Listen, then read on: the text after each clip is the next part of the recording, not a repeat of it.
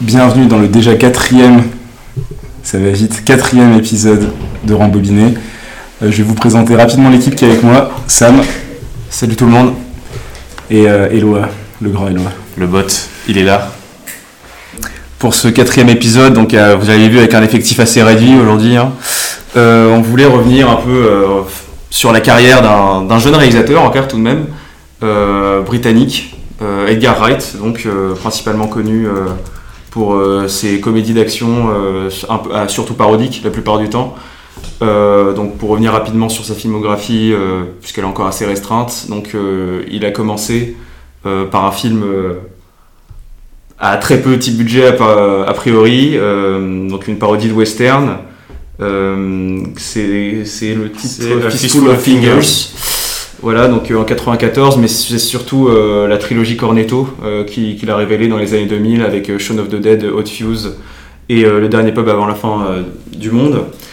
On a eu aussi entre-temps euh, Scott Pilgrim qui a fait pas mal parler, de lui pour son inspiration du monde du jeu vidéo et enfin plus récemment Baby Driver.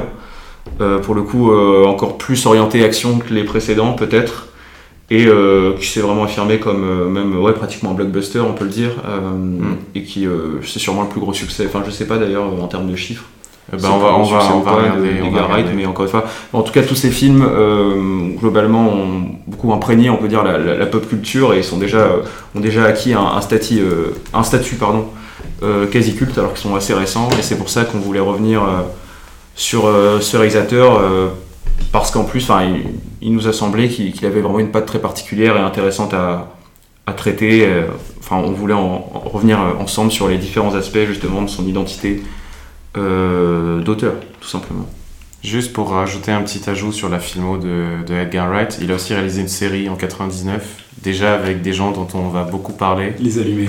à savoir Simon Pegg et Nick Frost, donc qui sont un peu le trio avec Edgar Wright qui, qui soutient la trilogie Cornetto. Et donc ils ont travaillé avant, euh, avant Cornetto, ils ont travaillé euh, ensemble pour une série que malheureusement j'ai pas eu le temps de voir, j'ai pas vu non plus qui malheureusement je pense va, va Je pense qu'elle a- disparaître de ce podcast, Ouais. mais qui existe. Mais elle est, je, je pense qu'en France, elle est assez confidentielle. C'est, c'est, Ouais. un truc Ouais, très anglais qui confidentiel. passe à la télé en Angleterre. Et donc, Ah, ah, ah. Ok. Donc pour juste ra- ra- rajouter une autre précision, effectivement, Baby Driver est le film qui a de très très loin rapporté le plus d'argent dans la filmo de dans la filmo de, de Edgar Wright, mais vraiment de très très loin, genre euh, trois fois plus que le deuxième plus rémunérateur qui était Hot Fuzz. Donc, euh, Mm. donc voilà, il a fait du. Après, il y a juste un truc que j'aimerais aussi rajouter, c'est que y a Edgar Wright aurait pu réaliser un film qui aurait sans doute euh, battu aussi de loin ah oui c'est euh, ouais. Baby Driver, c'est que c'était normalement le réalisateur de Ant-Man Ouais, pour Marvel, pour le MCU, et euh, ce qui peut paraître un peu étonnant quand même à première vue. Enfin, c'est- pas trop l'identité MCU Edgar Wright, mais euh, bon, en tout cas, c'était lui qui était pressenti, et je crois que ça s'est pas fait pour des désaccords avec la production et tout, ce qui n'est pas, étonnant du coup. Après, ouais, c'est juste une parenthèse, mais c'est vrai, enfin, euh, c'est pas la première fois que Marvel avait essayé justement de prendre un réalisateur un peu extravagant euh, pour un de ses films. Enfin, on peut penser à James Gunn qui a réalisé les, Ouais. les Gardiens de la Galaxie. coup, il reste un peu dans le truc. Et euh, bah oui, enfin après, moi j'ai pas, les- pas vu ses films précédents, mais apparemment, enfin, euh, Ouais. je sais pas, l'un de ses films les plus connus s'appelle Troméo et Juliette. Ouais. Et euh, donc pareil, on était un peu dans un, dans un humour un peu burlesque apparemment, et, et il collait pas exactement avec quelque chose de très formaté euh, à la Marvel. D'ailleurs, même son, son film, même si ça reste évidemment un blockbuster euh, assez classique, c'est peut-être le moins classique Ouais, euh, vrai, de vrai. tous les films Marvel. Et- mais enfin bref, en tout cas, Edgar Wright lui a pas réussi à rentrer dans le moule euh, aussi bien, et donc euh, et, et tant mieux peut-être d'ailleurs. On reviendra pas là-dessus, c'est pas le sujet de- Donc, du voilà. podcast. Voilà, c'est quelques précisions pour être euh, exhaustif sur, euh, sur la carrière de- d'Edgar Wright. Nous, on va se concentrer vraiment donc, sur ces cinq euh, films les plus importants. Donc voilà, la trilogie. On peut intégrer le premier. Moi, je, moi, j'ai- je suis allé voir. Tu l'as- tu l'as regardé le- tu vas nous en parler, moi, je l'ai pas vais vu. vous en parler. ouais, je trouve J'ai qu'il hésité est- à le regarder, Ouais, ouais, j'ai- pas le temps. Mais euh, du coup, on, on en parlera un petit peu, mais ce sera surtout du coup la trilogie Cornetto qui est quand même Ouais, peut-être le, centre un peu de le centre de sa carrière jusqu'alors. Et ensuite, euh, on reviendra évidemment sur Baby Driver et sur Scott Pilgrim, qui sont des films très importants aussi. Donc ouais, si on veut attaquer sur la trilogie Cornetto, déjà expliquer pourquoi elle s'appelle la trilogie Cornetto, parce que moi par exemple je savais pas avant de, de me pencher un peu sur le truc. non Ouais. avant que Sam le- me révèle cette information. C'est donc, euh, alors placement de produit, pas placement de produit, effectivement, moi je pense que c'est un placement de produit, mais peu importe. Euh, Il y a des références dans chacun des trois films, euh, donc à la célèbre marque de glace Cornetto, filiale du groupe. Nestlé, il me semble.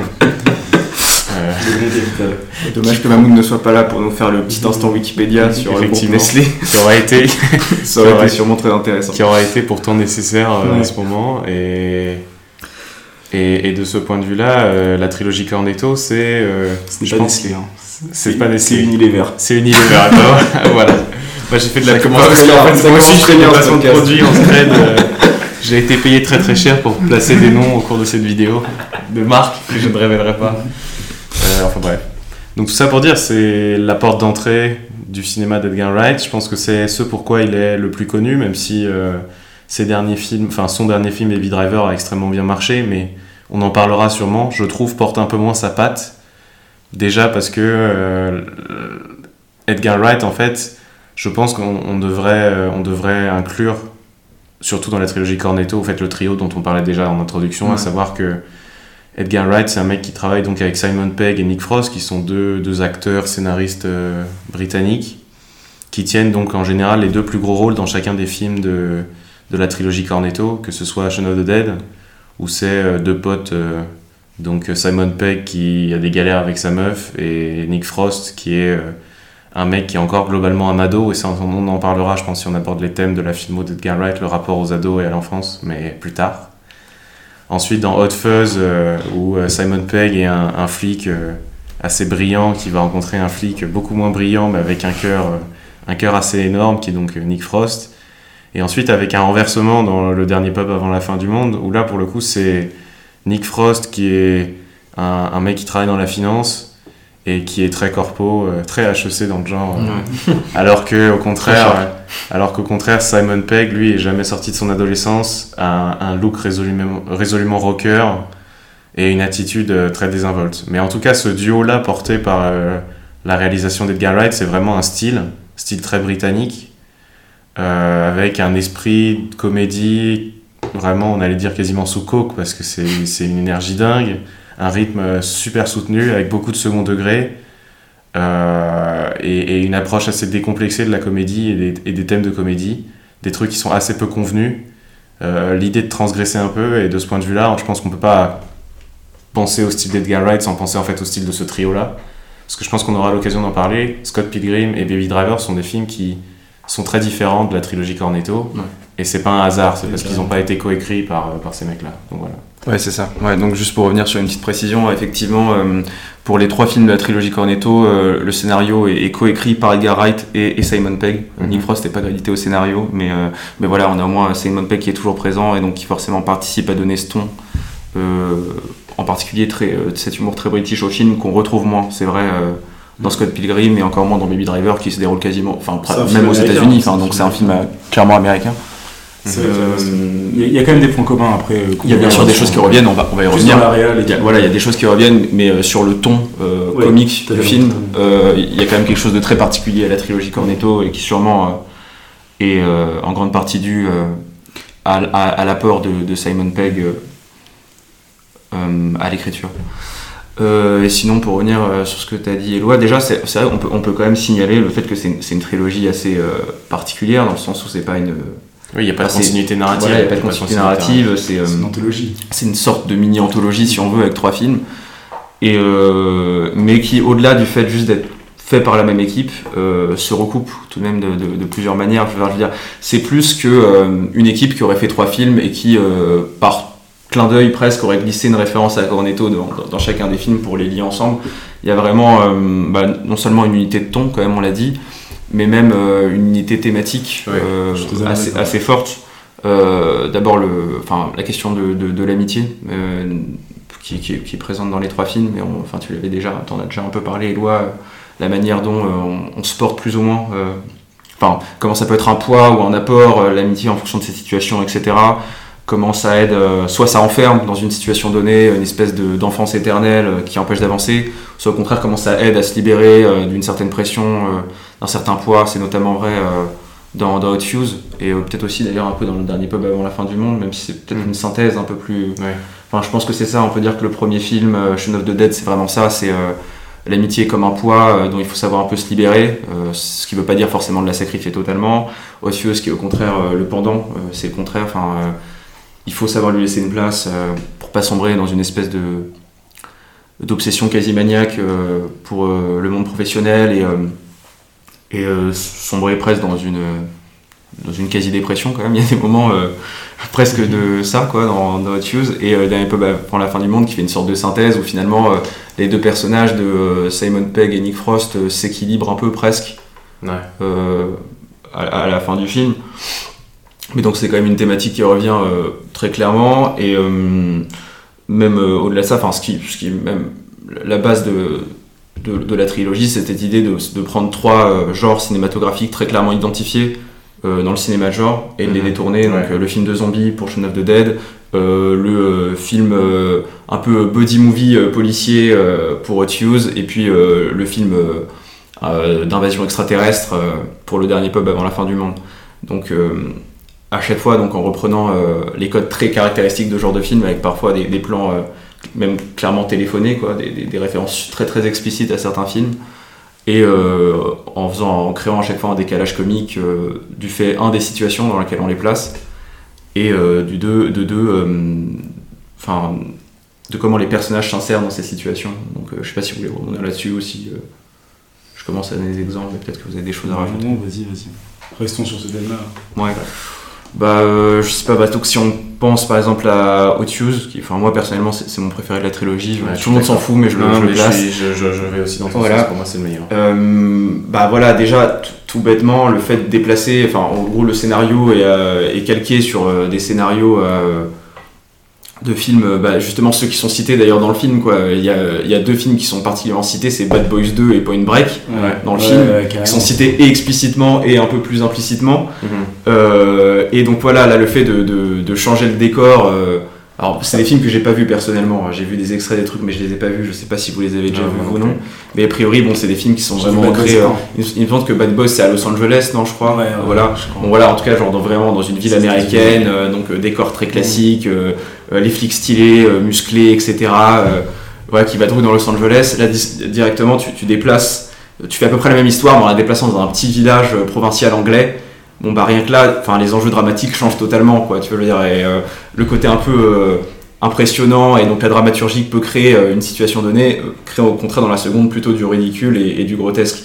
Et c'est un peu ça, je trouve, qu'essaie de faire dans, dans, chacun des films, et notamment en fait en laissant une place justement à cette espèce d'Angleterre profonde aussi ouais, c'est ce que chacun des films. c'est un truc dont je voulais parler voilà bah vas-y euh, développe là-dessus alors. non mais parce que moi il y a un truc et euh, ça tu le sais bien moi j'aime bien ce côté un peu non mais ce côté euh, genre vraiment l'amour quand même de, des marginaux tu vois c'est quand même des films où il, il, met en scène des losers un peu. On peut enfin Nick Frost et Simon Pegg pas forcément tous les deux ensemble mais il y a quand même bon, ouais dans, comme vous l'avez dit ils, ils, alternent un peu leur rôle. Des fois, c'est Simon Pegg le loser, des fois, c'est Nick Frost.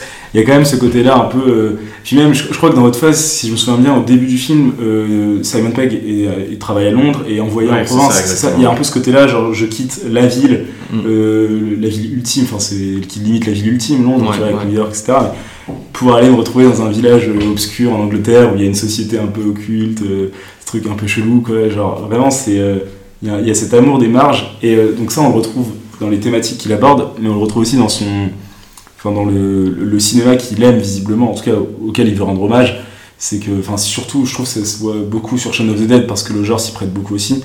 Mais du coup, comme tu l'as dit, euh, Phase aussi, vu que, enfin, euh, Bad Boys, Bad Boys 2 et euh, Point Break, je, je sais pas trop si c'est considéré comme des grands classiques ou plus comme des.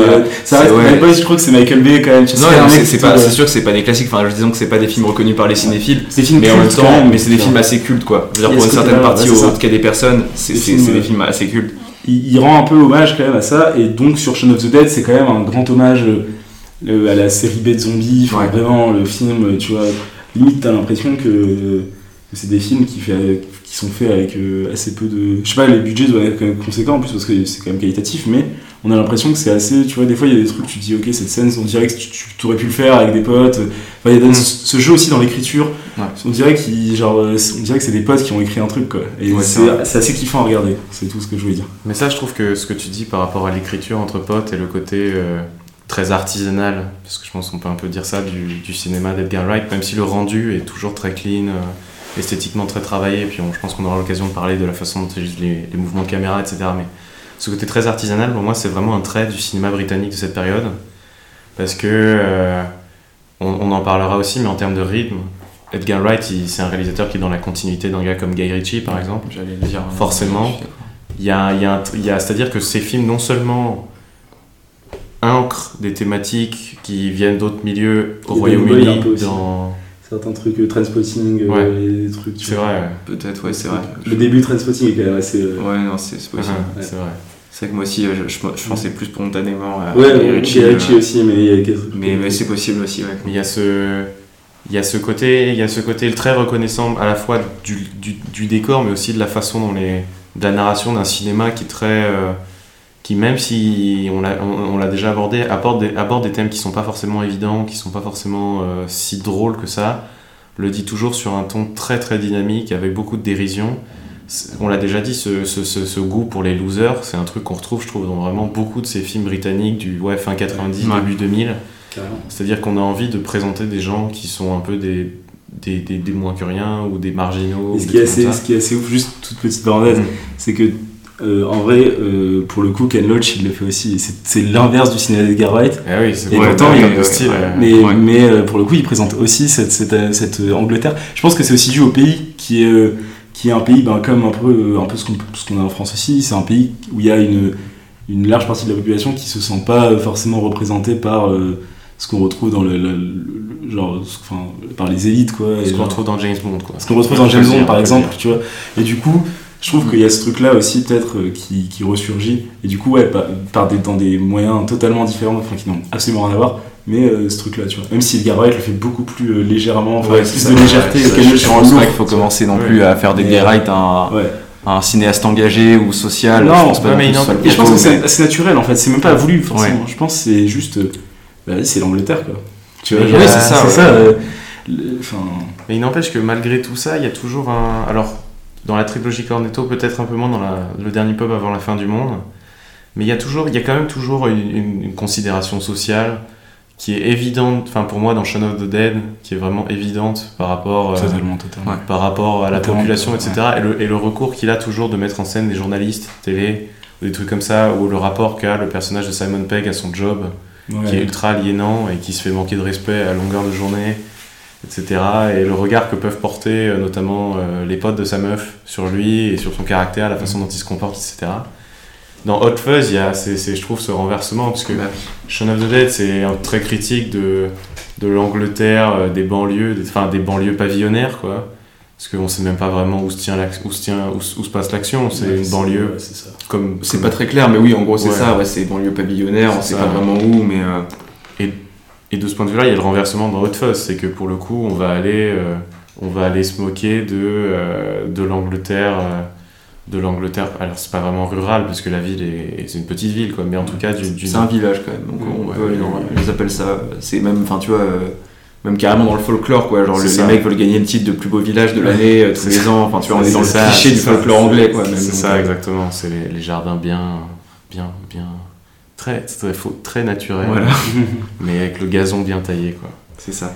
Et de ce point de vue-là, il y a, y a quand même pour moi la grande constante de ce dont, ce dont on disait sur tout le cinéma britannique, de cette façon de quand même de toujours, toujours, toujours avoir en tête, même dans des films qui sont des films d'action ou des films drôles. Je pensais à un autre film qui vient après Edgar Wright, mais qui est aussi complètement dans cet esprit, c'est la, c'est Kingsman. Qui Ouais, est ouais, aussi, ouais, ouais, ouais. aussi un film d'action plutôt drôle, mais qui a un propos social évident, en tout cas pour le premier. Ouais, ouais. Et- J'ai pas vu les autres, mais. euh, Ouais, Il y a le 2 qui est, qui est- Moi, je le trouvais cool aussi, mais il est moins. euh, enfin, il est plus américanisé, quoi. Bah, D'ailleurs, il y a les Statesman dans le 2. donc, Ouais. Il y a le 3 qui va sortir. D'accord. On est parti pour avoir 7 Kingsman. Voilà, c'est ça, ouais.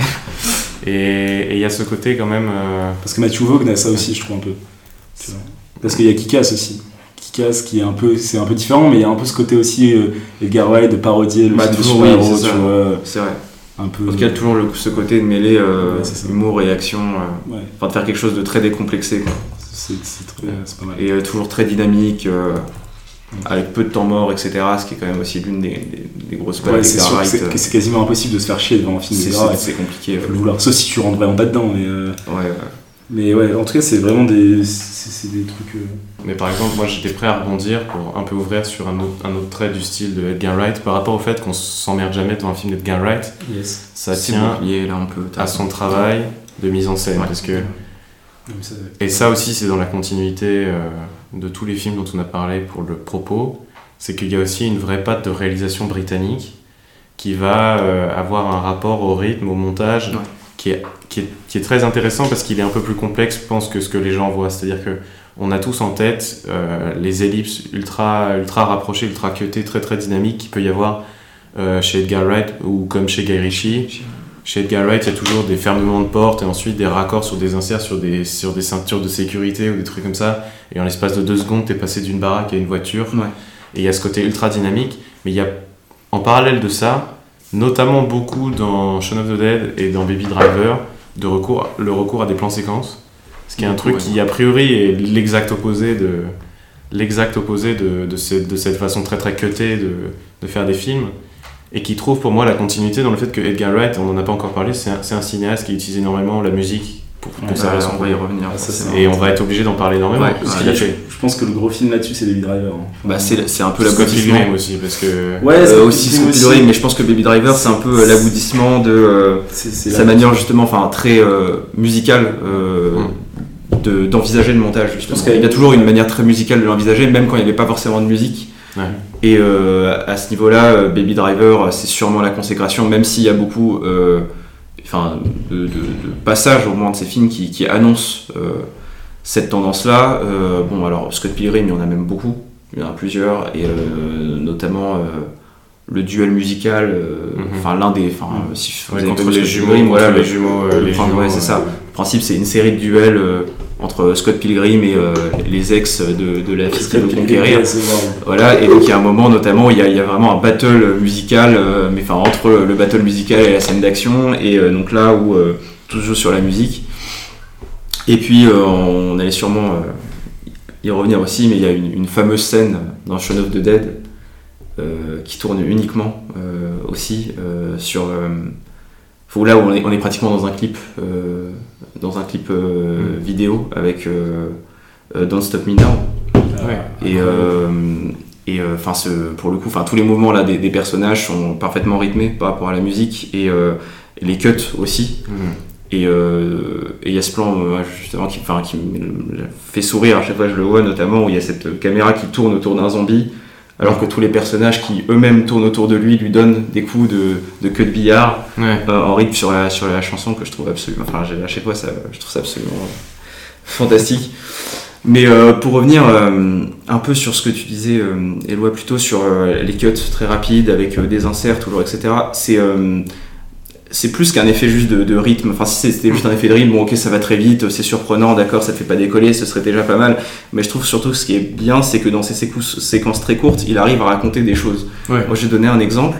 C'est euh, dans Hot justement, quand euh, bah, le, le personnage joué par Simon Pegg euh, quitte Londres pour rejoindre euh, bah, la petite ville de province. Et donc, il y, a des- y a beaucoup de cuts alternés donc, entre les moyens de transport et des plans de téléphone. Et ce qui est très, très enfin, ce qui est, moi je trouve fonctionne très bien d'un point de vue comique. C'est pas déjà ça, c'est que bon, déjà bon, on se rend compte qu'il va loin parce qu'il prend 3-4 moyens de transport différents pour s'y rendre, donc on se rend compte qu'il va dans une bourgade vraiment reculée. Et à chaque fois, entre chaque moyen de transport, il y a un plan sur les téléphones et la barre de connexion descend d'une barre. Jusqu'à que la fin, il n'y en ait plus du tout. Ça, et donc, il y a cet effet comique euh, du, du mec, enfin, on comprend qu'il va dans un endroit super reculé et le mec fait ça en 5 secondes. Tu vois, en 5 secondes, on comprend qu'il va dans le trou du cul du monde. Et, le- et le fait que ça aille aussi vite euh, crée euh, vraiment un truc assez rigolo. Et euh, c'est un procédé qui reprend globalement assez souvent. Mhm. Et, et, enfin, et surtout, et voilà. Et donc, pour en revenir à quelque chose de plus général, moi, ce qui me fait particulièrement apprécier le, ciné, le cinéma d'Edgar Wright, c'est qu'il a un comique extrêmement visuel et donc cinématographique, ce qui est assez rare en fait. Et si on regarde bien, la plupart du temps, euh, les dialogues ne jouent pas un rôle très important dans son humour. Évidemment, il y a des exceptions. hein. Il y a, il y a évidemment, Ouais, évidemment, ouais, c'est pas, c'est pas une règle absolue, hein, on est d'accord. Mais je veux dire, le pourcentage d'humour purement visuel et qui pourrait être compréhensible sans même comprendre ce que les personnages racontent est assez élevé. Et euh, moi, je m'en suis rendu compte notamment en regardant son tout premier film, A Fistful of Fingers, euh, qui, est, euh, qui est dispo sur YouTube, euh, mais uniquement en anglais, donc sans, sans sous-titres, rien. Donc ça va, c'est pas, de l'anglais très compliqué, donc on arrive à comprendre quand même. La qualité, elle est hardcore aussi. hein. La, la qualité, bah franchement, c'est comme si vous. Après, c'est pas très long, ça fait même une heure et quart, c'est comme Ouais. si vous regardiez une vidéo de YouTube un peu longue, quoi. Ouais. Euh, mais c'est effectivement, ça fait très amateur. mais ça, parti- ça, ça participe au film, hein, d'ailleurs, cet amateurisme. C'est euh, parce que justement il y a encore moins de moyens. pour donner un exemple, par exemple, euh, euh, quand les personnages montent à cheval, en fait ils enfilent des costumes euh, de cheval. Enfin ils mettent les pieds dans un costume. Enfin il n'y a, rien, c'est fauché au possible. Mais ça participe au charme extrêmement parodique du film. Et, euh, et d'ailleurs, je, je trouve que ce film est intéressant parce que là, on voit quand même que 10 ans avant Shaun of the Dead, il y avait déjà ce côté rendre hommage en se moquant, qui, qui était cher à Edgar Wright et qu'il a évidemment approfondi et perfectionné ensuite parce que quand même, bon, pour être très rapide, c'est, je trouve ça très drôle quand même. Euh, euh, A Fistful of Fingers, il y, a des- il y a des passages très très très très drôles, mais pour le coup, c'est quand même un enchaînement de sketch. Beaucoup Ouais. plus, enfin vous l'avez pas vu, mais beaucoup plus que dans la trilogie derrière, où quand même, euh, même si on reste dans un ton toujours assez léger et comique, on a des passages un peu plus émotion, machin, même si même dans ces passages émotion, il arrive à glisser un sous-texte un peu comique qui les rend intéressantes. Et il faudra en parler aussi. Là, c'est beaucoup plus un enchaînement euh, un peu sans fin de situations comiques. Euh, mais on voit vraiment les prémices quoi, de son style et euh, qui va vraiment pleinement développer dix ans plus tard. Quoi. Et oui, moi, enfin, pour, pour un peu con- continuer dans cette voie, je trouve que le résultat de, de, cette, de cette alliance, parce que je, je serais peut-être quand même un peu moins, un peu moins Dithyrambique. dithyrambique par rapport au fait que c'est très très visuel, parce que pour moi aussi les dialogues sont vraiment excellents. Enfin, Et puis surtout aussi, il y a quand même un truc, c'est que genre juste Nick Frost avec sa tête, il peut Ouais, faire rire.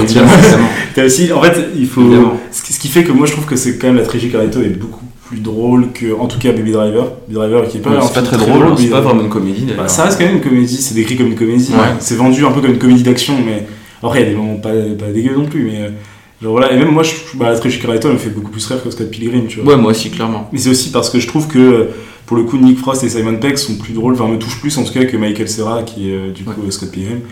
Et euh, voilà, c'est tout. Genre, il y a- il y, a aussi ce truc-là, c'est indépendamment de. de la- Il y a aussi juste le truc, l'incarnation des personnages. quoi. Non, mais évidemment. Et puis il y a le truc assez ouf que les gars, euh, c'est ouais, c'est- jamais les mêmes personnages et on arrive, on est quand même plus ou moins attaché à eux. Enfin, il y a ce truc un peu étrange. On- genre, je sais pas quand, quand on regarde le dernier pas avant la fin du monde, euh, alors qu'on a vu les deux autres avant, on sait que c'est pas les mêmes personnages, mais il y a quand même un truc qui, je sais pas, il y a un Ouais. truc un peu euh, étrange qui est qui unit euh, les trois films, les trois histoires même. Mais en tout cas, moi je trouve que tout ça, ça conduit à un côté très, très jouissif de son cinéma. C'est un, rap- euh, rapport très jouissif, un peu comme peut être le cinéma de Tarantino dans un genre très différent. Ritchie, les premiers. euh, Ouais, ou les The premiers le dernier. Et d'ailleurs, euh, enfin, pour un peu, pour un peu, là, j'évoquais le nom de Tarantino. Il y a par exemple dans le fait que Edgar Wright, il n'hésite pas à te montrer euh, du sang ou à te montrer des viscères, surtout dans Shaun of the Dead. Ce, ce côté quasi gore, ou en tout cas, euh, pareil, même, même dans un film comme euh, Le Dernier Pub avant la fin du monde, qui met donc aux prises 5 gars, enfin 4 gars du coup, puisqu'il y en a un qui est en fait un robot, mais. mais, Les spoils. mais ah ouais, bah ça spoil Non, sévère on ici. sait hein. pas qui c'est, c'est pas grave. J'ai pas dit qui c'était. pas dit qui était robot. et voilà. Hop, c'est comme dans The Thing, il y en a un dont on sait qu'il est pas net, Ouais. mais on sait pas lequel c'est.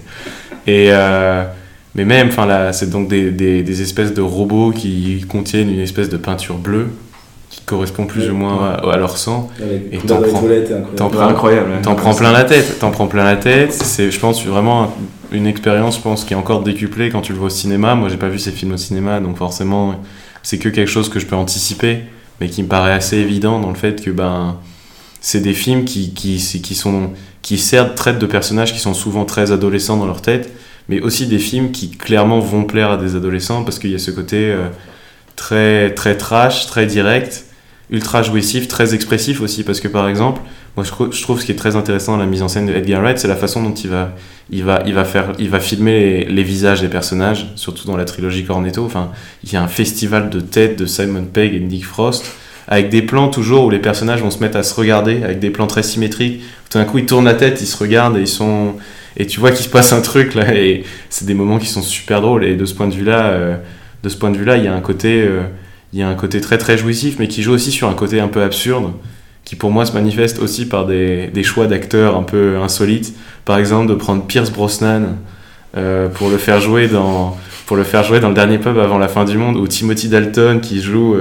alors j'ai un doute dans lequel il joue peut-être dans peut-être dans Hot Fuzz, mais je sais plus. Mais l'idée de prendre deux anciens James Bond pour leur faire jouer des rôles euh, complètement à contre-emploi dans des comédies d'action, c'est je trouve c'est tout ce qu'il y a, c'est- la synthèse en fait de la synthèse du côté absurde d'Edgar Wright quoi. C'est qu'il à la fois il rend hommage au, patrimoine un peu, en même temps il le détourne, il se le réapproprie et ça, ça pour moi c'est le cocktail qui est vraiment très jouissif et qui fait euh, la marque de son style.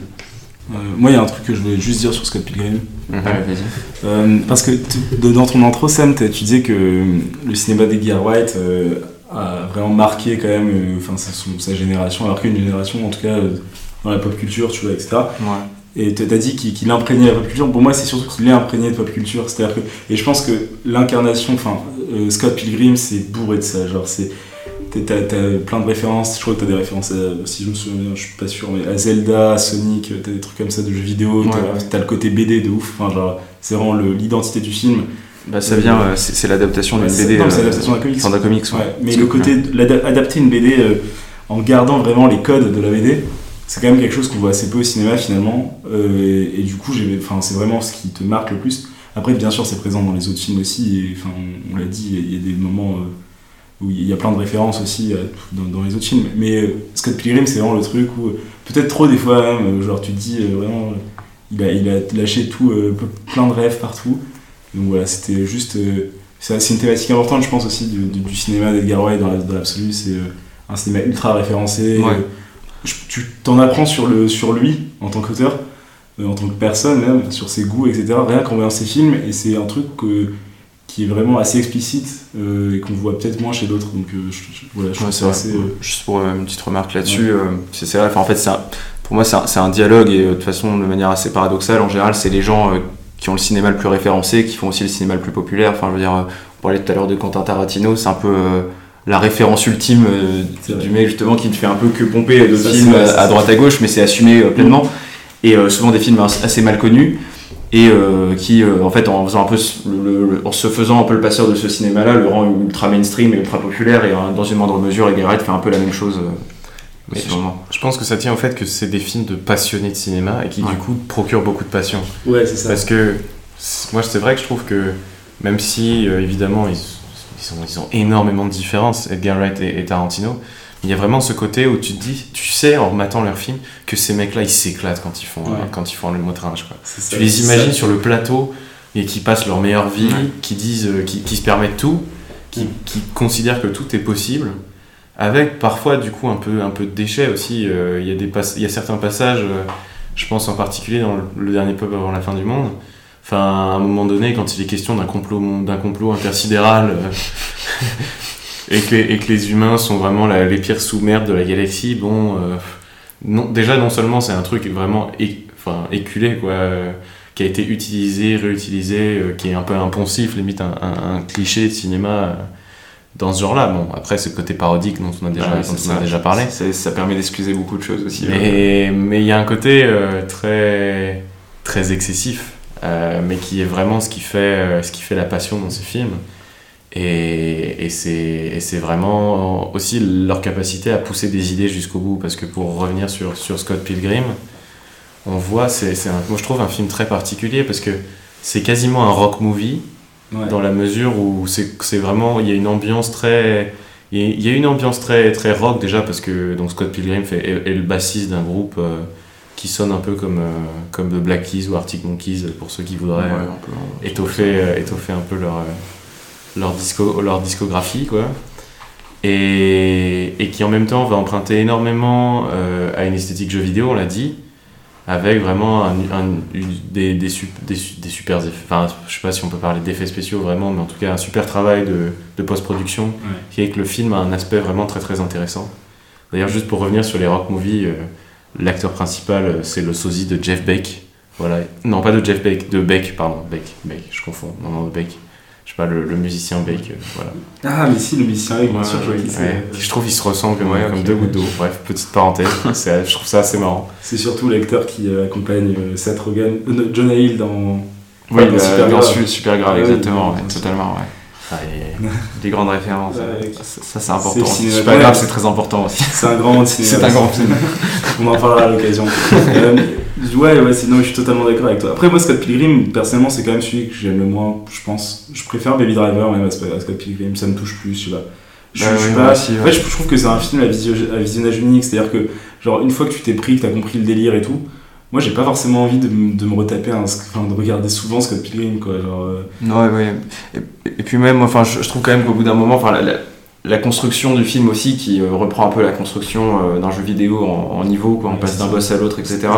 Je trouve qu'elle a un côté assez un peu répétitif aussi, qui à un moment moi, me, me perd un peu dans le film. Enfin, vers le milieu, quand on commence à être au quatrième ou cinquième duel. euh, bon. Même si à chaque fois il y a des nouvelles idées de mise en scène, euh, il y a quand même ce que- voilà, je veux dire, en soi, indépendamment, euh, chaque tableau est, est très intéressant parce qu'il y a toujours voilà euh, une nouvelle manière d'aborder euh, un thème, on va dire, qui est euh, le thème du 1 contre 1. Donc euh, c'est ça reste intéressant, mais peut-être que ça s'essouffle un peu plus que les autres. euh. Mais ça, ça transparaît et je voudrais faire une référence à à la fois un, un livre et, et un film qui reprennent aussi cette, cette structure narrative. C'est donc, donc Les Duellistes, qui est à la base une, je sais pas si c'est un petit roman ou une nouvelle de Joseph Conrad, je crois, qui avait été adapté par Ridley Scott. C'était son premier film. les films, ouais. Et donc c'est qui, qui met aux prises une, une, une série de duels entre Harvey Keitel et... euh, alors je sais plus lequel de la famille Carradine c'est, mais, mais c'en est un, c'est un Carradine.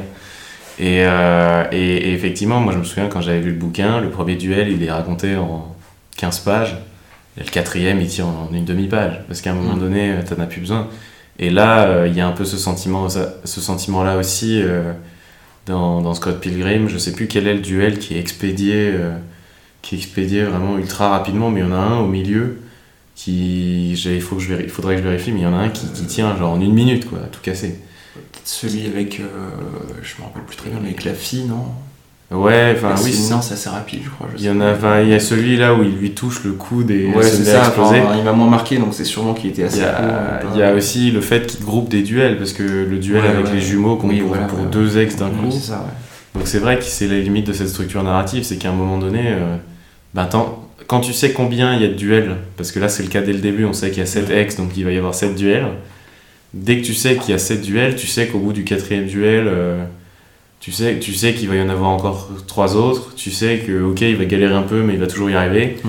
Enfin, ce qui fait que tant que t'es pas arrivé un peu au, au moment ultime du film, à savoir le septième duel, les enjeux perdent en importance parce que ben tu sais que d'une manière ou d'une autre, bon, Ouais, il va s'en sortir, ça va être marrant, il va faire des conneries.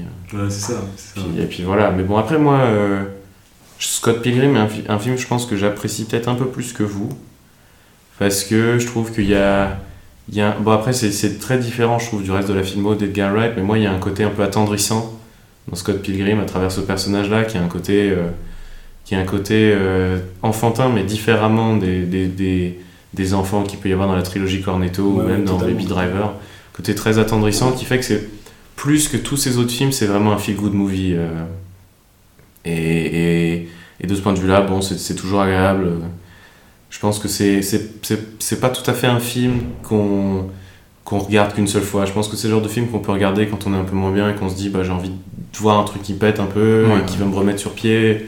Donc de ce point de vue-là, mais c'est sûr qu'après, ça, ça, ça, cette dimension-là, elle est un peu piégeuse parce que d'un autre côté, c'est très très rare qu'un film qui soit dans cette veine-là soit un film vraiment absolument mémorable. quoi. C'est ça. Ouais. C'est un film bon moment, mais c'est pas un grand film, quoi, je pense. Puis il faut aussi noter que c'est c'est sa première incursion euh, dans le, Hmm. le jeu un peu nord-américain aussi. Genre, c'est, c'est, C'est vrai.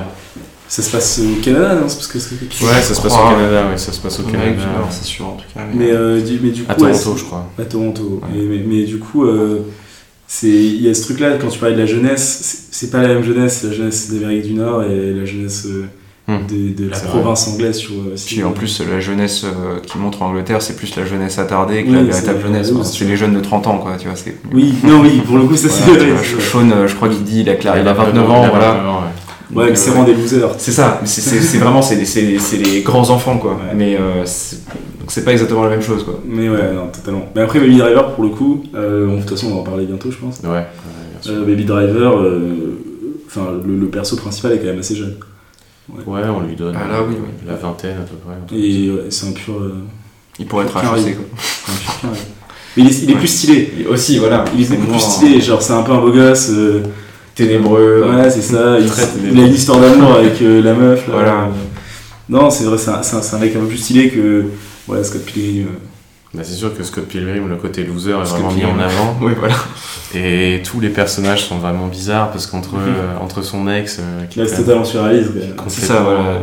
Mais du coup, c'est moi je- là, je trouve que le truc est réussi, c'est que le côté cartoonesque du cinéma d'Edgar Wright, il trouve vraiment son Ouais. application dans Ouais, l'adaptation d'un- comics. quoi. Ouais. C'est que d'un coup, genre je pensais pendant qu'on discutait tout à l'heure au fait que Edgar Wright, il devait bien aimer Tex Avery parce qu'il y a ce côté très dynamique, un peu foufou, euh, très trash, euh, un peu cynique par moments, euh, etc. Et je trouve que c'est vraiment normal, c'est juste dans la continuité du truc. Tu fais bah ouais, en fait c'était c'était pour lui ce genre d'histoire, ce genre de truc, bah tu vas mettre en scène un, un comique et, et qu'il y a finalement il n'y a pas grand monde, je pense, qui est plus si on met de côté euh, les, les adaptations de, de DC et puis de, de Marvel bien sûr, hein, qui sont pour moi sur un, un plan totalement différent. Mais si on veut adapter, si on veut adapter une si on veut adapter une une esprit un peu euh, un peu pulp etc il y a, il y a complètement il y a complètement cette idée là avec euh, Edgar Wright et pour moi il est il est un des tout meilleurs à, à faire ça en tout cas euh, dans, dans le paysage contemporain quoi. Et puis, et puis là, vous avez raison aussi, c'est un des seuls à le faire extrêmement frontalement, parce que même, Mm. quand, quand- même quand on fait des adaptations euh, de bande dessinée ou de comics, en général, c'est des adaptations assez libres, et qui finalement vont pas garder grand-chose de l'identité euh, narrative, enfin, du format, en tout cas, Ouais, bande c'est ça dessinée. c'est très vrai Et, euh, et là, là, beaucoup plus, euh, Godefroy t'en a un peu parlé, mais c'est vrai que dans Scott Pilgrim, il y a, il y a certaines transitions, là notamment, où, enfin, il pousse, c'est là peut-être où il pousse le plus loin, parfois ces transitions ultra rapides. Euh, par exemple, euh, je sais pas, il y a un moment, il me semble, il est chez lui, euh, il va aux toilettes et il ressort des toilettes, mais il est plus chez lui, il est au lycée. Enfin, c'est comme si on avait euh, Mm. juste sauté d'une case à l'autre. Il y a ce côté-là qui revient plusieurs fois. Enfin, des choses qui ont aucune cohérence d'un point de vue euh, géographique, quoi, mais mais qui marche bien si on reprend cette idée que finalement il construit son film un peu comme une bande dessinée où voilà on, on progresse comme ça d'une case à l'autre et qu'on donc on n'a pas forcément besoin d'être au même endroit etc et euh, c'est vrai que euh, bah, encore une fois voilà on, retrouve son appétit euh, à reprendre des codes et à les détourner. Et euh, comme on le disait en même temps à les chérissant il y a toujours ce côté de se moquer mais de manière un peu bienveillante des choses. Et c'est peut-être ça qui aussi participe de, de la jouissance dans ces films parce que on a l'impression, c'est un peu comme si on, riait avec un pote de quelque chose qu'on aime bien. Et donc forcément, bah, parfois on peut s'en moquer même de manière un peu euh, extrême, quoi, le rendre totalement ridicule, mais en même temps toujours avec ce côté un peu, euh, si on se moque, c'est parce que finalement on aime bien ça, quoi. Ouais. Et qu'on on aime reconnaître ces codes-là et, euh, et qu'on aime les voir détournés et qu'il y a même une satisfaction un peu presque du cinéphile un peu content de lui de dire ah oui, je peux, moi aussi j'ai la référence. Merci Edgar, tu vois. Alors merci de me l'avoir Ouais, montré. ça c'est vraiment des trucs, ça c'est un sentiment qui est assez ouf, bah, que on ressent pas que au cinéma, mais Ouais. c'est un truc même dans le rap ou quoi, tu vois, quand t'es une rêve que t'as, c'est... C'est toujours assez satisfaisant euh, Et euh, en plus, quand justement elles, elles ont cette patte un peu Ah, différente euh, oui. dû au détournement euh, qui rajoute une dimension très, qu'elles n'avaient pas à cool. l'origine, c'est toujours ça assez. c'est vraiment très cool. Euh, du coup je pense que on, on peut passer au... Bah oui, mais d'ailleurs, je veux faire une transition euh, Magnifique. qui nous emmène vers Baby Driver, donc le, le dernier long métrage à date, parce qu'on l'a pas dit en introduction, mais il doit sortir un, un film dans, Ça c'est le film que dans, j'adore. dans Ouais, six ouais, mois. le le- ouais, dans six mois, le, Parce que là il se passe à Londres pour une fois, dans, Ah. un, dans un territoire qui gagne. Et euh, ça, ça va être... euh, Et c'est, c'est, enfin, on en parlera peut-être à la fin plutôt, Mhm, mais... ouais. Donc la transition vers Baby Driver, c'est que pour moi, Baby Driver, même s'il reprend cette idée de, de cinéma ultra référencé, notamment la référence à Queen qui est très très appuyée, etc., c'est un film qui est moins dans la parodie. Parce que, est-ce que c'est la conséquence du fait que là, pour le coup, on est vraiment dans un film qui paraît plus hollywoodien, euh, un film vraiment résolument américain qui, qui perd beaucoup de tout ce qu'on a évoqué sur le caractère britannique du cinéma d'Edgar Wright? Ouais, Et, euh, et pour moi, là, y a, on, on pourrait penser. on- donc, Baby Driver est globalement un film de casse, ou en tout cas euh, un film qui se concentre autour de casse avec certains, certains poncifs. Donc, il va y avoir la planque, il va y avoir le boss Ouais. qui orchestre, euh, il va y avoir les sbires un peu tête brûlée, etc. Et au milieu de tout ça, toujours un personnage euh, qui est un peu à part, euh, le coup de l'histoire d'amour en parallèle. c'est vraiment, de ce point de vue-là, on reprend vraiment tous les codes du genre mais on les traite, je trouve, avec un peu moins de second degré que dans les autres films de, de Edgar Wright. Comment dire On sent, enfin, je trouve que dans Baby Driver, on sent que la- l'ambition d'Edgar Wright, elle est différente de ce qu'il a fait jusqu'à présent, dans la mesure où, à travers son personnage principal, euh, il, il tourne son film moins comme une comédie, même si ça reste une comédie, et un peu plus comme un drame. Parce que, parce que le personnage de, le personnage de, de Baby, du coup, qui je crois s'appelle Miles dans la vraie vie d'ailleurs, c'est révélé à la fin du film, si je me souviens bien, je crois que son prénom c'est Miles. Et, euh, et donc Baby, euh, Baby est un personnage qui est, beaucoup, qui est quand même torturé à un point que aucun autre personnage de la film Old Wright ne l'est. Ça transparaît du fait qu'il ait des flashbacks qui n'arrivent jamais aux autres personnages euh, dans aucun de ses films, je crois. Et qu'il ait une comme ça, qu'en gros toute l'histoire soit, construite quand même autour d'un traumatisme. Et de ce point de vue-là, il y a, on verra dans, son prochain film, mais il y a peut-être une inflexion parce que malgré tout, il a maintenant à peu près enfin, 20 ans de carrière, Edgar Wright, on va dire comme ça. Enfin, si on englobe Space dedans et Fistful of euh, Fingers, qui est donc ça lui fait quasiment 25 ans de carrière, mais bon, il a commencé tellement jeune que. Mais tout ça pour dire qu'à un moment donné, euh, et on le ressent peut-être avec, avec, avec Tarantino, il y a un besoin pour ces réalisateurs-là qui ont un côté très, euh, très cinéma d'adolescence, à un moment donné se renouveler dans leur thématique, dans leur traitement, etc. Parce que, ben, passé un certain moment, euh, c'est pas que les mecs sont pas bons dans ce qu'ils font, mais ils ont juste évolué, ils ont Mm. grandi et c'est plus ce qu'ils ont envie de faire, ils ont envie de se réinventer eux-mêmes du point de vue artistique. Et je trouve que, que Baby Driver, il, il marque peut-être un tournant de ce point de vue-là, euh, sur un, un côté plus, plus, plus dans l'introspection peut-être que, que ses, ses métrages précédents. Après, du coup, là, je viens de lire un truc, c'est que Baby Driver, c'est euh, apparemment, c'est vraiment un film que Edgar Wright, euh, il l'a en tête. Genre, il l'avait en tête avant de faire euh, Fistful of euh, Fingers. Ah ouais Carrément. C'est un de ses premiers euh, kiffs. Ap- Après, je pense C'est que c'est aussi un, un- peut-être un, un, un- peut-être un rêve qu'il a, tu vois, de faire un film américain, euh, tu vois, comme ça aussi, à sa sauce. Mais du coup, euh, moi, je trouve en tout cas qu'il y, a- il y a ce truc. euh, je trouve que, ok, on perd un- une partie de ce qui fait ce qu'on aime aussi chez lui. Mais on gagne. euh, Enfin, moi, ça m'intéresse. Enfin, moi, j'ai- j'aime beaucoup. En vrai, Baby Driver, c'est un film que j'ai- vu, euh, que, j'apprécie voir et revoir.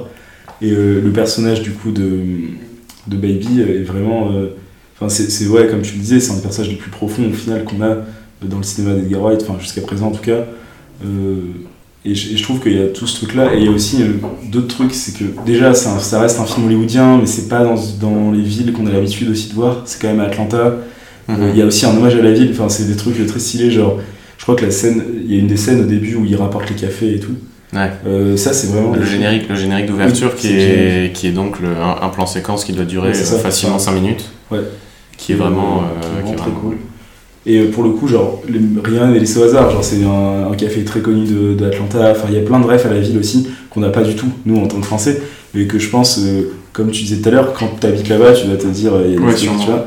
Donc, ça, c'est aussi des trucs là. Enfin, il- reste, il vient aux États-Unis, mais il continue, euh, même s'il joue selon leurs règles, il continue à garder euh, un petit côté. euh, Enfin, imposer un peu ses idées aussi, quoi. Son, c'est moins jusqu'au boutiste que, que, que peut-être que Scott Pilgrim par exemple mais il y, a- il y a ce truc là quand même qui enfin, et puis après l'hommage à la pop culture euh, Ouais, non, c'est ça. c'est fou le- enfin là les, les musiques tout, tout, tout est on parlera plus tard du peut-être du montage et de la musique Bah, on peut y aller, de toute façon, vu que c'est sur Ouais. Ouais, vas-y Sam du coup Mais ouais, bah, de toute façon, bah oui, c'est ça, on, on peut pas dire pour autant, en tout cas, que Baby Driver, c'est pas un film d'Edgar Wright ou que c'est moins un film d'Edgar Wright. Enfin, je veux dire. euh, Hum, bien sûr, c'était pas euh, voilà. ce que j'ai dit. Oui, c'est ça. Non, mais Non, c'était mais il aurait ça, pas accepté moi, de le faire, de compris, toute façon. mais- euh, comme. Voilà, c'est ça. Mais on peut pas dire, enfin, qu'on nous comprenne bien, on veut, on veut pas dire que c'est un blockbuster un peu insipide ou, ou que sais-je. Enfin, c'est vraiment un film euh, qui, a une, qui a une forte identité et on, et on ressent vraiment euh, la patte d'Edgar Wright. Et euh, notamment euh, dans son rapport à la musique, qui là pour le coup est euh, peut-être, euh, enfin, qui est omniprésent dans le film et qui s'est enfin, justifié. D'ailleurs, c'est autre chose euh, dont j'aimerais parler, mais euh, enfin, c'est tout dans son rapport à la musique. Mais en général, la, la- la musique en fait a aussi ça de assez particulier dans le film des Wright, qui en général, elle est, elle est présente en fait à l'intérieur du film. Elle n'est pas ajoutée sur le film, mais quand il y a de la musique, en général, les personnages entendent la musique. oui ça c'est c'est assez particulier Ça, pour être euh, Ah, signalé. dans les Driver c'est beaucoup les écouteurs Bah voilà, dans Baby Driver, donc c'est- c'est euh, donc euh, Baby qui a toujours ses écouteurs sur lui et qui écoute, mais c'est en, en, en- en l'occurrence c'est- c'est c'est quasiment toujours vrai euh, dans, dans Shaun of the Dead aussi. euh, et donc il y a le jukebox qui joue un rôle important. Ouais, et aussi la radio euh, quand ils sont en voiture. euh, Hum. Enfin voilà, et, et donc euh, dans Scott Pilgrim, bah, il- enfin on les voit jouer de la musique euh, cla- clairement même. Oui, on les voit jouer, et puis il y a ce côté euh, qui ne il rechigne pas à faire, à faire, à citer euh, nommément aussi les œuvres qui fait passer euh, le Ouais. fait qu'il y a tout un dialogue dans Baby Driver autour de Brighton Rock de, de Queen, qui est donc un peu son, son morceau fétiche. C'est vraiment, c'est vraiment, c'est, c'est un, c'est un cinéma qui rend hommage beaucoup et qui se cache pas de, de, de, de donner ses, de donner ses références de manière suffisamment claire parce que c'est vrai que euh, puisque les musiques en général c'est le truc qui vient clôturer les génériques à la fin des films et qu'il faut attendre 3 à 4 minutes avant de savoir quelles sont les musiques employées dans un film, c'est quelque chose qui peut un peu échapper au spectateur qui, bah, une fois que le film se termine, euh, éteint sa télé ou, ou sort de la salle de ciné, ce qui est, ce qui est vraiment pas un truc, enfin, ce qui est même, ce qui est même pas vraiment une attaque. Enfin, je pense que regarder les génériques et voir défiler des, des centaines de noms, c'est un truc un peu fastidieux, euh, surtout quand euh, le générique de fin n'a pas été euh, mis en scène d'une manière particulière, ce qui arrive quand même souvent, parce qu'on n'a pas non plus ouais. 50 000 ans à, à consacrer euh, à la réalisation du générique de fin. Et le fait que lui, il utilise son cinéma comme quasiment comme un jukebox, quoi, en disant ben je passe ces morceaux-là parce que j'ai trouvé archi cool, et en plus je vous dis quel morceau c'est. Bah, c'est aussi ça qui crée un lien avec le spectateur, parce que du coup le, le spectateur il est, il est accompagné dans un film musical dont on, dont on lui donne les clés. Et ça, ça c'est important, ça, ça c'est, c'est très très important. Et je pense que c'est pour ça que c'est pour ça que tu vois un gros plan sur un iPod, quoi. Ce qui est un truc dont on se dit, euh, on aurait pu se dire, vas-y, euh, le mec, euh, le mec quand même, il se fait chier, euh, il, il filme un iPod, bah non, mais ça a son importance, quoi. Et, et c'est, et c'est, je trouve très bienvenu aussi, quoi, que les mecs n'hésitent pas à dire, bah, voilà, voilà ce sur quoi je me base, quoi. Ouais, mais donc euh, pour revenir là-dessus, donc sur le fait que la musique était euh, physiquement en fait présente euh, dans les films, je pense que c'est aussi un moyen. Alors déjà deux choses, de une, encore une fois, de pouvoir jouer sur des transitions très rapides. La musique surgit d'un coup ou part aussi vite parce que bon bah d'un coup le jukebox explose ou alors on le rallume. Enfin ça permet encore une fois de tout cet art de la transition et de la surprise etc. Mais aussi ça permet de montrer et sûrement que enfin a priori c'est un, grand passionné de musique, euh, Edgar Wright, étant ce qu'on voit dans ses films, de voir comment euh, la musique peut euh, jouer très clairement sur les corps et influencer directement en fait les, actes de ces personnages et vraiment les chorégraphier, chorégraphier presque inconsciemment. Enfin, j'ai l'impression que c'est plus qu'un prétexte pour faire des scènes un peu stylisées ou chorégraphiées en rythme, etc. C'est vraiment une manière de montrer comment la musique peut influer très directement sur la manière de faire et que sûrement par exemple que Baby serait pas un aussi bon conducteur euh, s'il éc- s'il écoutait pas de la musique en même temps qu'il conduisait et que c'était un peu euh, aussi cette, euh, cette harmonie qu'il trouvait entre euh, sa voiture et ce qu'il écoutait et aussi voilà on voit on voit enfin pour une poursuite donnée il, il doit prendre un morceau précis enfin tu vois il écoute pas n'importe quoi il sait ce qu'il veut écouter Ouais. à un moment donné etc Il y a la playlist, ouais. voilà, tu vois, c'est ça. Et on voit, il y a toute cette recherche-là. Et, euh, et euh, je trouve aussi que c'est peut-être euh, ça qui est intéressant. Enfin, c'est, de- de faire quelque chose qui est pas. euh, qui va au-delà du superficiel, quoi, dans son rapport, dans, enfin, dans la manière dont il travaille euh, la musique dans ses films. Ouais, c'est oui. pas de faire quelque chose d'entièrement, enfin, purement visuel, mais Ouais, aussi il y a quelque chose derrière, quoi.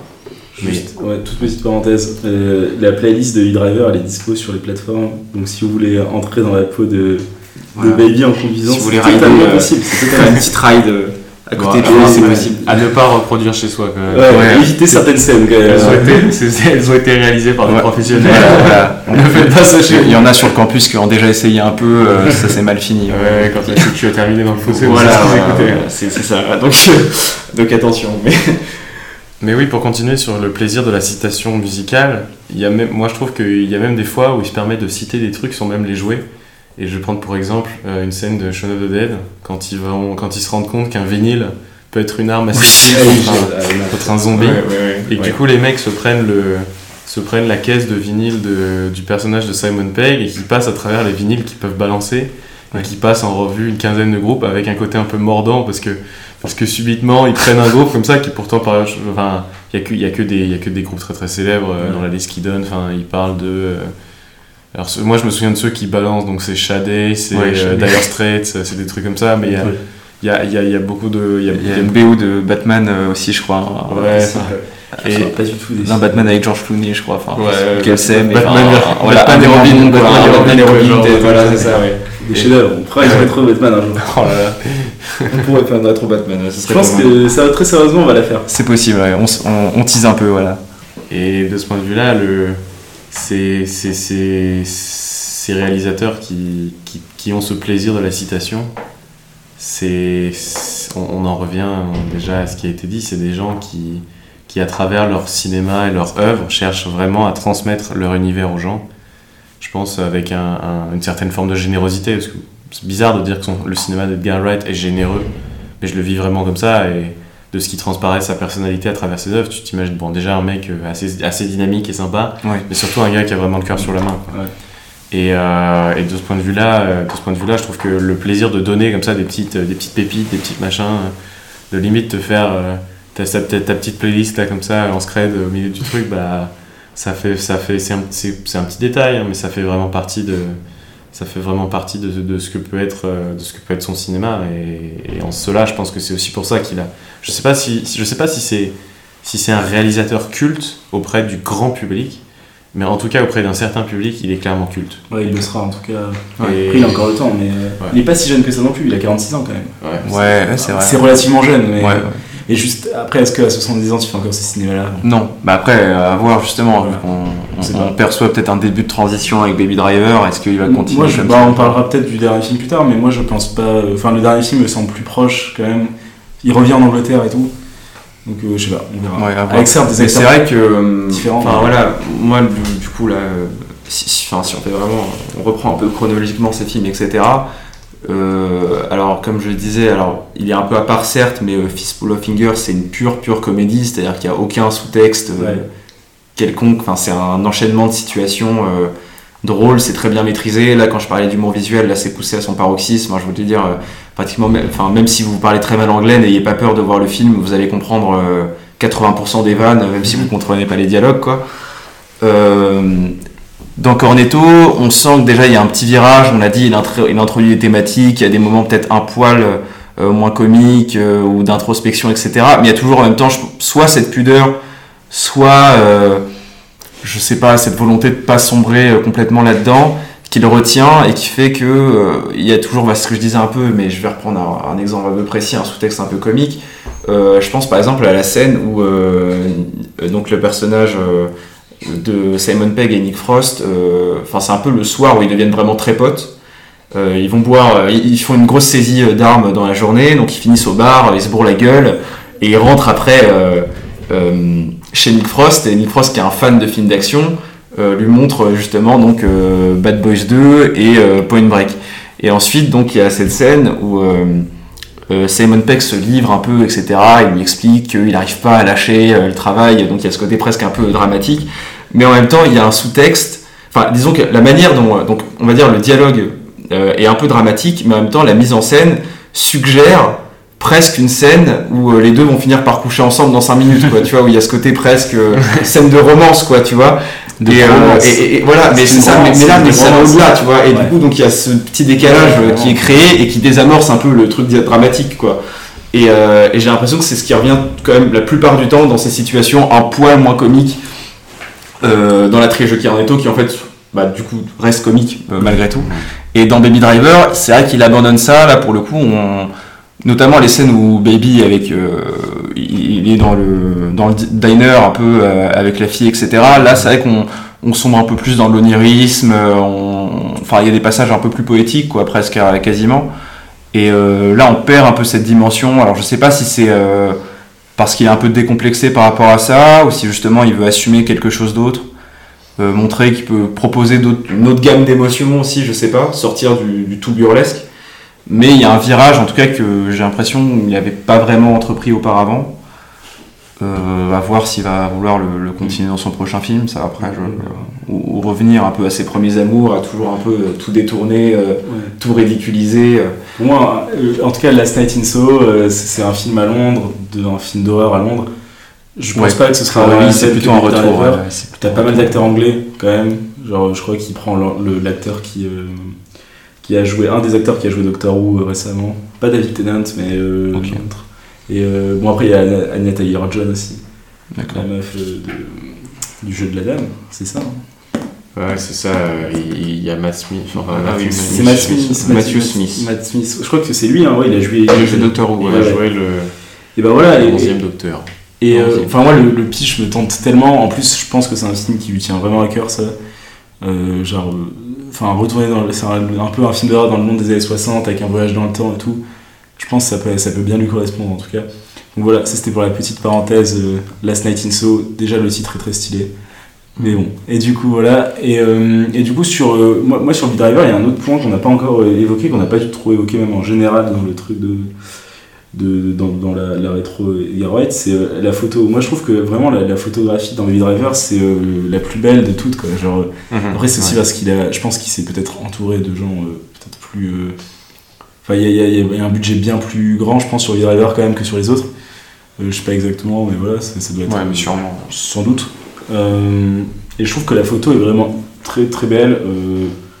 Que, que ce soit les scènes de jour ou de nuit et euh, franchement je trouve que Ouais, moi je trouve qu'en particulier le final dans le parking, euh, Ouais, bah, et- notamment, et, et ce qui en, en termes de photo est le plus Ouais. évident, parce que c'est là sûr, que le travail paraît, en tout cas le travail est le plus évident. ça se, ouais, ça se voit plus. Mais c'est vrai que bah, si on regarde, si on essaye de comparer un peu les photos, je trouve des films de, de Edgar Wright, pour moi ce qui ressort, c'est que à la fois pour euh, Shaun of the Dead et pour Hot Fuzz, vu qu'ils montrent des environnements un peu désenchantés et des, et des, et des atmosphères un peu, euh, un peu, en tout cas c'est toujours le- une, une routine brisée, on va Ouais, dire. clairement, Il y a un côté très gris.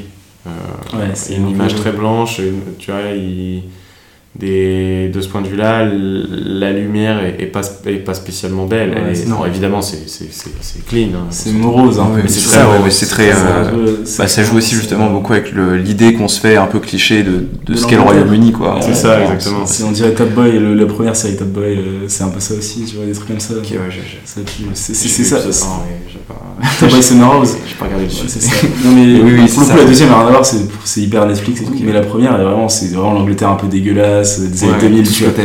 Non mais tu mélanges Angleterre et années 2000, qui est une période un peu trouble, ou voilà, tu vois. Genre pour ça, enfin je sais pas, moi je trouve que c'est vraiment cette atmosphère là et c'est enfin après ça me plaît pas mal aussi, enfin je, je pense pas que ça aurait été un peu incohérent d'avoir la photo ultra léchée de Baby Driver Hmm, Oui, c'est vrai, euh, c'est évident. Pour, pour- pour les prochaines of the Dead et Mais, euh. Moins le dernier bar dans la fin du monde qui est un peu plus stylé quand même. Qui se passe aussi la nuit, donc forcément, Ouais, en partie la nuit. Ouais, euh, c'est vrai. ouais. Et puis bon, après, il y a les effets, euh, les effets visuels qui sont dus au fait que comme c'est enfin pas, c'est pas un film de science-fiction, on s'entend, mais Ouais. comme est question d'extraterrestres et tout, il y a quand même un travail de... C'est-à-dire que Shaun of the Dead est un film qui se base sur le maquillage, quoi, essentiellement, alors qu'il y a clairement un travail de post-prod avec de la CGI dans, Ouais, de ouf, de ouf. dans, Dans- dans le dans- dernier c'est après la fin du monde. Euh, Avant d'ailleurs, plutôt qu'après, parce que Ouais, après la c'est fin du monde, sinon- c'est c'est plus compliqué. Bah, la qu'on voit la fin du On monde, on voit fin la fin du monde aussi Ouais, dans le film. Et il y a quand même un euh, pub, non Et il y a C'est quand même un pub, c'est c'est vrai, d'ailleurs, voilà, on peut en parler, mais d'ailleurs, euh, dans les toutes dernières euh, du coup, scènes euh, du dernier pub avant enfin, la fin du monde, on, là pour le coup, on sombre dans le pastiche de films euh, post-apo, euh, Ouais. pratiquement. Entre ça et même un côté un peu euh, RPG, euh, jeu vidéo, avec euh. Des. Enfin, ils finissent avec des épées, etc. Enfin, bref, c'est une petite parenthèse, mais. euh, mais presque une occasion de pasticher autre chose. Euh, mais j'aime bien l'expression que tu as utilisée de hum, routine un peu euh, rompue, euh, cassée, brisée, et, euh, parce que je trouve que là aussi, il y a quand même des moments où c'est explicité euh, vraiment très très frontalement. Et tu parlais tout à l'heure de la manière dont il avait euh, d'alterner entre euh, des séquences de cut très rapides et au contraire parfois des, des plans séquences euh, d'exposition. Et euh, il y a notamment euh, en fait deux plans séquences dans Shaun of the Dead qui sont pratiquement identiques. Hmm, Quand il va aller chercher. euh, Exactement, quand il va chercher, en fait, il va à l'épicerie, donc la première fois, je ne sais plus ce qu'il achète, la deuxième fois, il va prendre des Il achète une canette enfin, de coca la première fois. Enfin, ouais, c'est ça, il va prendre une canette. Mais enfin, globalement, donc il fait exactement le, le même chemin, donc de chez lui euh, à l'épicerie, en plan séquence. A priori, la caméra bouge à peu près de la même manière. Euh, la première fois, bon, bah, c'est l'expression même de la routine. Tu descends acheter un truc en bas à l'épicerie et tu reviens. Et la deuxième fois, donc c'est pratiquement la même chose, sauf que c'est après l'invasion zombie, et donc euh, il y a plein de détails un peu partout qui montrent justement cette routine euh, extrêmement bouleversée. Mais ce qui est, sûr, ce qui est euh, en même temps amusant et qui crée tout le décalage comique, c'est que Simon Peck se rend pas du tout compte en fait. Ouais, c'est ça. Et là, évidemment, c'est aussi une autre manière de d'insister sur ce thème qui est un peu le, le thème par excellence des films de zombies et que forcément il, il prend plaisir à reprendre, qui est celui de l'aliénation. Il est tellement aliéné par son quotidien et par ce chemin qu'il fait tout le temps qu'il se rend même plus compte de ce qu'il voit. En fait, il voit plus rien d'ailleurs. Il marche un peu comme ça. il- Jusqu'à l'épicerie, euh, c'est instinctif et il se rend pas compte qu'autour de lui, il y a déjà des zombies euh, prêts à lui sauter dessus, quoi. Mhm. Et euh, mais c'est vrai qu'il y a vraiment donc, du coup ce truc là de, de personnages presque enfermés dans une boucle et d'un coup qui, se, qui sont confrontés à l'extraordinaire quoi. Ouais. Non, mais c'est ça. il y a- Mais ça, c'est c'est fondamentalement c'est cette idée de toujours essayer de rompre un cycle. c'est quelque chose qui se retrouve, euh, qui se retrouve euh, dans, là pour le coup dans tous ces films, même, Ouais, même, totalement. même Scott Pilgrim et Baby Driver, parce que si on reprend les structures narratives de ces deux films, dans Scott Pilgrim, le cycle des ex, Ouais. que ce soit pour le Mm. personnage féminin ou pour Scott Pilgrim lui-même, qui sont pris dans leur espèce de routine et qui, foirent toujours et qui arrivent jamais ou qui arrivent pas à sortir d'une rupture difficile ou d'un truc comme ça et qui vont essayer de sortir de leur quotidien. Même chose dans Baby Driver, la répétition des casses est un truc qui pèse manifestement sur le personnage principal et un monde dont il a envie de sortir. Et de ce point de vue-là, il y a toujours cette idée un peu d'échappatoire à trouver pour les personnages ou alors de rupture de leur aliénation, etc., qui vont leur faire un peu ouvrir les yeux ou découvrir que, euh, bah, effectivement, euh, dans Shaun of the Dead, ben, les gens sont des zombies. Et en même temps, il y a un côté très ambigu à la fin de Shaun of the Dead, c'est que une fois que la- le gros de la crise est passé, tout le monde s'en bat les couilles. et que les zombies deviennent des esclaves, euh, et deviennent des esclaves, quoi. Ce qui est quand même Ouais. un, un propos euh, assez pessimiste. hein, Ouais, ouais, réfléchit bien. Ils n'ont pas appris grand chose. Mais après, dans, dans Hot Fuzz, euh, voilà, le personnage de Simon Pegg, il, il, il change complètement d'existence euh, au fur et à mesure que l'histoire avance. Quoi. Et en même temps, j'allais dire, ça c'est.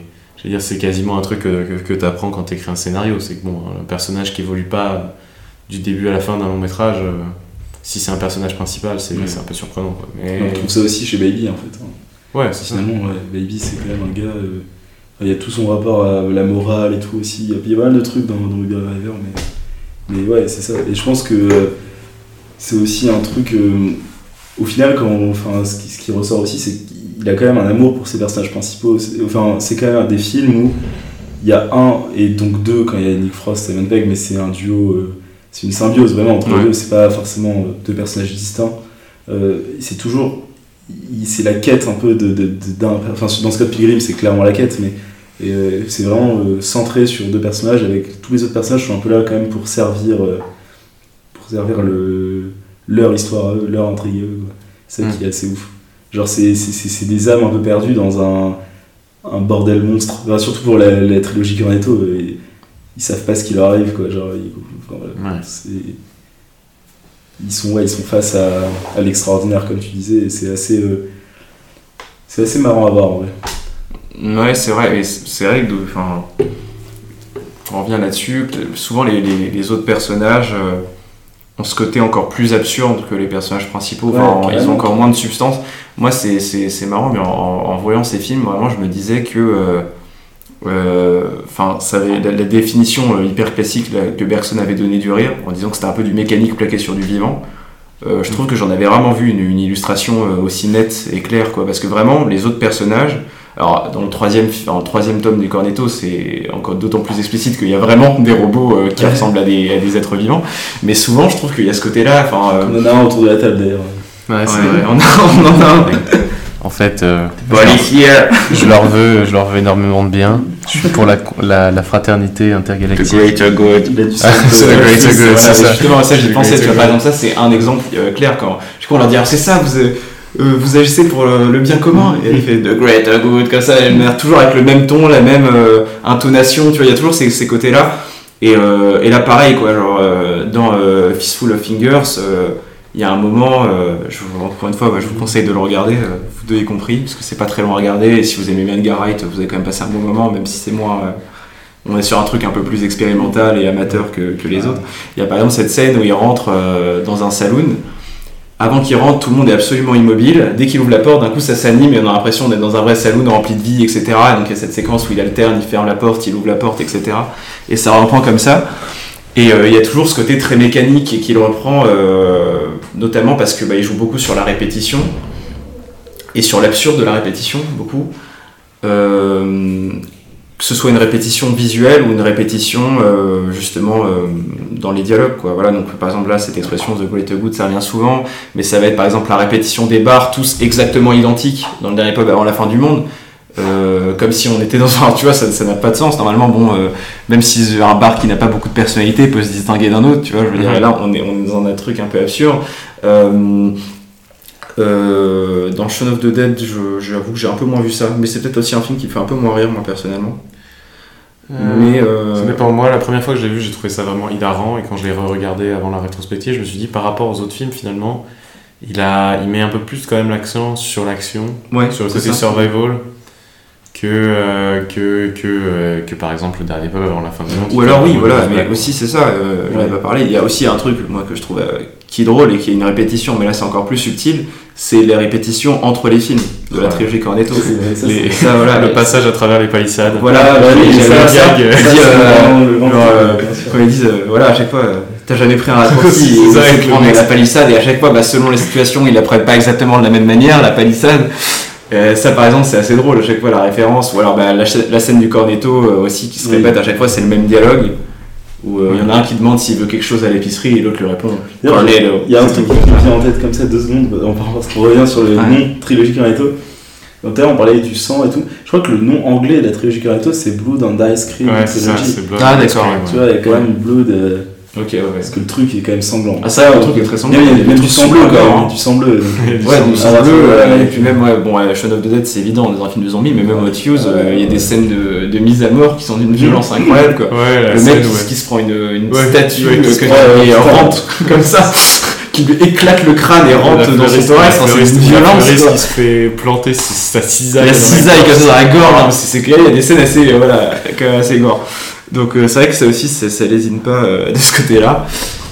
Oui, et là aussi, bah voilà, enfin, et on, on retrouve ce côté très euh, jouissif de la violence, quoi, très décomplexé. Enfin, c'est jamais dramatique, quoi. C'est euh, Oui, c'est des morts absolument affreuses, mais finalement, on, on les tolère totalement. Enfin, je veux dire, on n'est pas du tout gêné en les voyant parce qu'elles sont totalement dé- dédramatisées, pardon. Ça. Et là, encore une fois, bah, on retrouve quand même euh, un point commun, même s'il ne pourrait pas les multiplier parce que c'est des genres assez différents, mais avec Quentin Tarantino qui a un peu ce même rapport à la violence euh, qui est rarement dramatique et qui est souvent là plus pour. euh, presque Oui. pour la beauté des effusions de sang euh, qu'autre chose, même si Tarantino va bien plus loin et en fait quelque Ouais. chose de plus important euh, dans son c'est pas le, Ouais. pas le de film. Enfin, je veux dire, en termes de temps de film, c'est pas non plus énorme dans, dans Edgar Wright, quoi. mais voilà. Bon, après, Tarantino trop de violence. Oui, si. pas il en a plus pas ou moins, mais il y en a toujours, Il n'y a, pas il pas énormément de violence, Ouais. même, bon, Oui. même Jackie Brown non plus, est pas Ouais, un film qui est parcouru par la violence. où c'est un de ceux où il y en a le moins, mais Bah, il y en a quand même. Once Upon a aussi, il n'y en a pas beaucoup dans Once Upon. T'as les combats de Brad Pitt. hein. Mais il y a quand même la dernière scène où il la rattrape, il se rattrape. Il se rattrape sur la dernière scène. elle arrive au bout de deux heures. Oui, c'est la- clair, c'est clair. pas- mais après, euh, moi je trouve qu'il y a quand même des différences. Enfin, il y a, il y a Oui, quand même. oui, Non, mais il y a des différences énormes. Il y a plus de différences que de ressemblances. Oui, il y a- hein, il y a- en fait, euh, la seule clair aussi, ressemblance, c'est ça. Et, la- et un peu le. Et le côté très référencé. côté, euh, voilà. ouais, Non, mais je pense quand même que mine de rien, même si évidemment ils sont très différents, je pense qu'ils envisagent le cinéma de manière pas très différente. Ouais. Par contre, ouais, au moins là-dessus, je pense qu'ils ont une approche du cinéma qui est pas très différente. C'était hommage. Après, évidemment, le résultat final euh, change beaucoup. Enfin, on n'a pas l'impression de voir un film de Tarantino. Je pense qu'ils n'ont pas exactement les mêmes références non plus en fait. Non, oui, non, ça c'est sûr. Ouais, je- même si. Enfin, je- un côté après, plus série B, Il y a encore aussi une Tarantino, ouais. différence de génération. Oui, c'est enfin, sûr. C'est-à-dire que Tarantino, euh, il a bouffé aussi de la nouvelle vague un peu, euh, des Ouais. trucs comme ça, tu vois. Enfin, genre. euh, Puis les vieux westerns aussi. Oui, des Ouais, exact plein, ouais, et les vieux westerns. Bah après c'est- voilà comme je disais bon après on va dire ouais, Fistful Fingers bon c'est vraiment Ouais, du Sergio Leone donc c'est non plus c'est quand même très euh, ouais c'est très basique dans le western je sais pas s'il est approfondi mais euh, mais ouais au passage si vous aimez bien le film de Sergio Leone ça, ça vous fera rire aussi il y a le, Qui n'aime pas le euh, En, tout cas, tu le vends Ouais, ton truc. ouais, non, euh, ouais. Bah, le personnage principal, c'est euh, c'est la parodie de Clint Eastwood déjà, donc Ah, c'est c'est assez marrant. Et euh, même le, le, le, le méchant un peu du film, c'est euh, c'est le, c'est la, c'est le truand. euh, Non, c'est la brute d'ailleurs, c'est c'est pas le truand parce que le truand c'est. euh, c'est Marine Crook. c'est- le truand c'est le petit, le petit mexicain, ah, non, non, non, c'est c'est la C'est brute. Exactement, le Tuco. Donc, euh, ouais, non, euh, c'est archi référencé encore. Ouais, de ouf, de ouf. pour, euh, pour finir, donc euh, voilà, donc déjà merci d'avoir écouté ce, ce nouvel épisode de Rembobiné, ce, ce quatrième épisode de Ça, ça Rembobiné. avance vite. On Ça est sur un rythme On est incroyable. sur un rythme assez fou, là, euh, vraiment euh, hebdomadaire, c'est Ouais. monstrueux ce qu'on produit, vraiment. Sans nous jeter des roses avec toute la modestie qui est, qui est la mienne, mais vraiment, on est une équipe de choc. Euh, mais voilà, donc euh, en tout cas, donc si euh, j'espère, enfin a priori, euh, il, est probable que vous ayez entendu parler euh, de certains des films qu'on a cités, même si vous ne connaissiez pas euh, Edgar Wright euh, avant qu'on en parle. Si c'est le cas euh, et que vous avez aimé ce film-là, donc vraiment, euh, j'espère qu'on vous a donné envie de voir les autres. Sachant qu'en plus, ils sont pratiquement tous facilement disponibles sur des euh, plateformes de streaming. Alors, euh, on a vérifié rapidement juste avant. Euh, vous pouvez trouver donc, les deux premiers euh, volets de la trilogie Cornetto, donc euh, Shaun of the Dead et Hot Fuse. euh, alors non, pardon, Shaun of the Dead sur MyCanal, Hot Fuse, il y a OCS et Netflix. On a aussi trouvé euh, Scott Pilgrim et Baby Driver sur Netflix.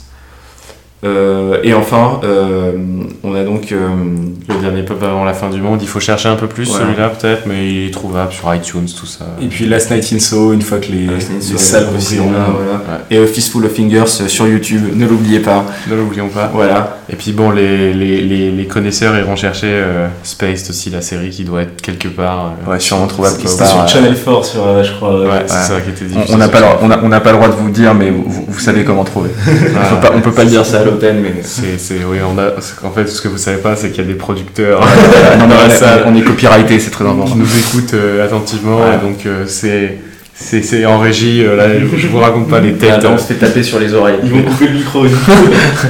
bon, du coup, Eloi, euh, et- Eloi a un mot de la fin, je crois. Alors, j'ai, j'ai juste un pour, euh, honorer euh, pour honorer une tradition euh, après avoir dit deux fois frites pour clore un épisode. J'aimerais j'aimerais utiliser un mot cette fois dont on a déjà entendu parler, qui est pour moi le, gimmick le plus drôle de le gimmick le plus drôle de Edgar Wright, et c'est le mot palissade.